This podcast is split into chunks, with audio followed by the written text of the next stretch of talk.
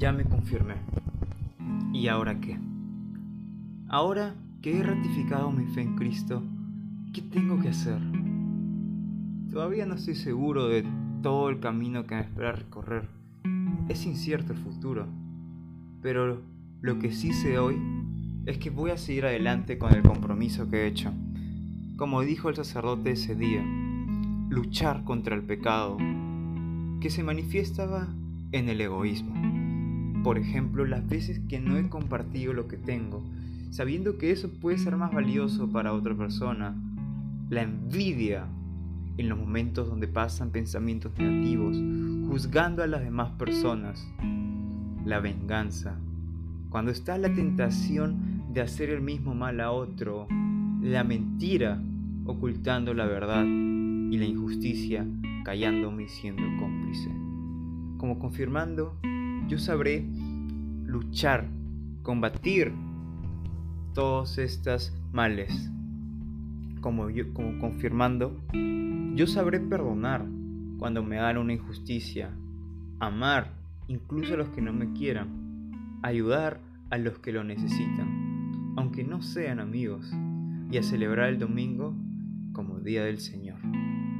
En sí, comprometerme a ser un católico de verdad, todo lo que significa esa palabra, y cada paso que dé en el camino de la vida sea para ir acercándome a Dios cada vez más, con buenas obras, ayudando y compartiendo sus enseñanzas con los demás.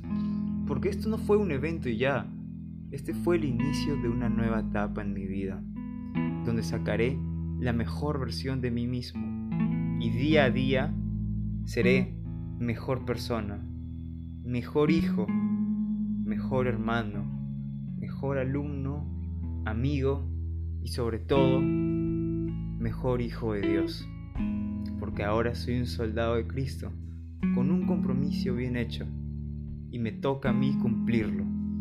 Y cuando todo esté completamente oscuro, yo pueda ser fuente de luz para los demás, que yo sea capaz de transmitir todo lo que significa Cristo, su palabra, sus valores, todo, porque Ahora soy uno de sus soldados y seré uno de los mejores. Porque ya me he confirmado y ahora sí sé qué hacer.